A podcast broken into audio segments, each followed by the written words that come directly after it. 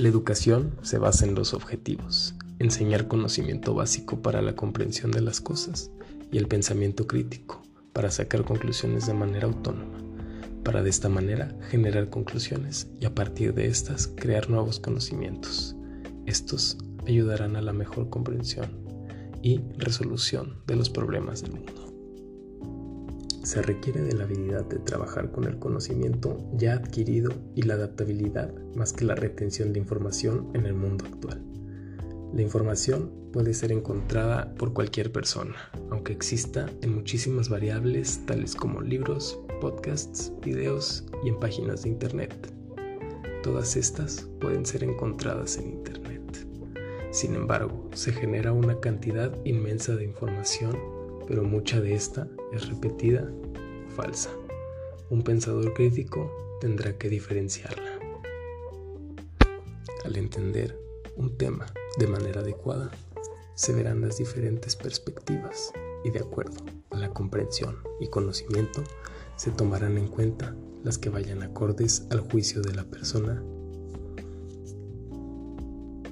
Una de las cosas más importantes que un profesor debe de preguntar los estudiantes son las diferentes perspectivas que hay sobre un mismo tema y cuáles son las perspectivas más valiosas algo necesario para este ejercicio es que esté bien investigado. Un ejemplo es el coronavirus. En el caso coronavirus hay diferentes fallas, pues existe muchísima información falsa difundida, tanto por grupos de WhatsApp, Facebook y diferentes medios.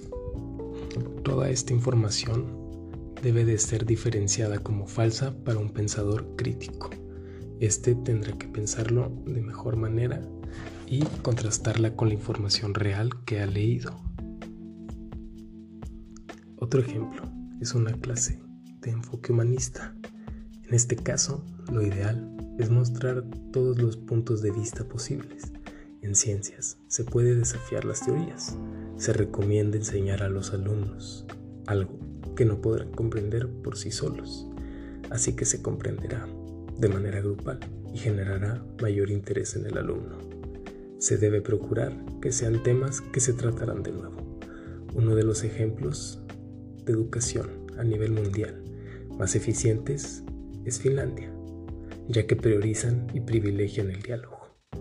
Cuando un alumno genera un punto de vista, esto significa que comprenden bien el tema, y esto le facilitará interactuar con otras culturas. Pero para ser un pensador crítico debes de dominar la inducción y la deducción. El pensamiento deductivo es determinar la naturaleza de algo basados en un conjunto de evidencias, como conclusiones simples.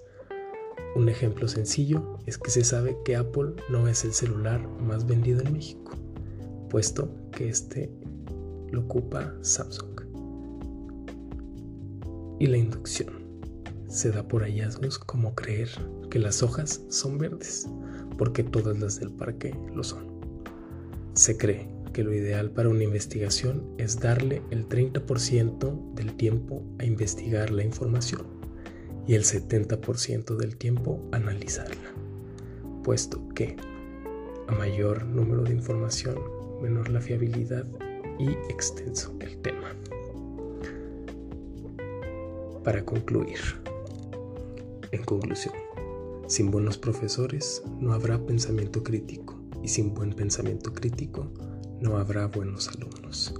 Esto genera un círculo vicioso en la educación de tercer mundo. Sin un profesor con pensamiento crítico no lo podrá transmitir. Se tendrá que llevar una clase con retroalimentación el éxito de la educación es la efectividad del profesor para enseñarle al estudiante a pensar por sí mismo. Gracias.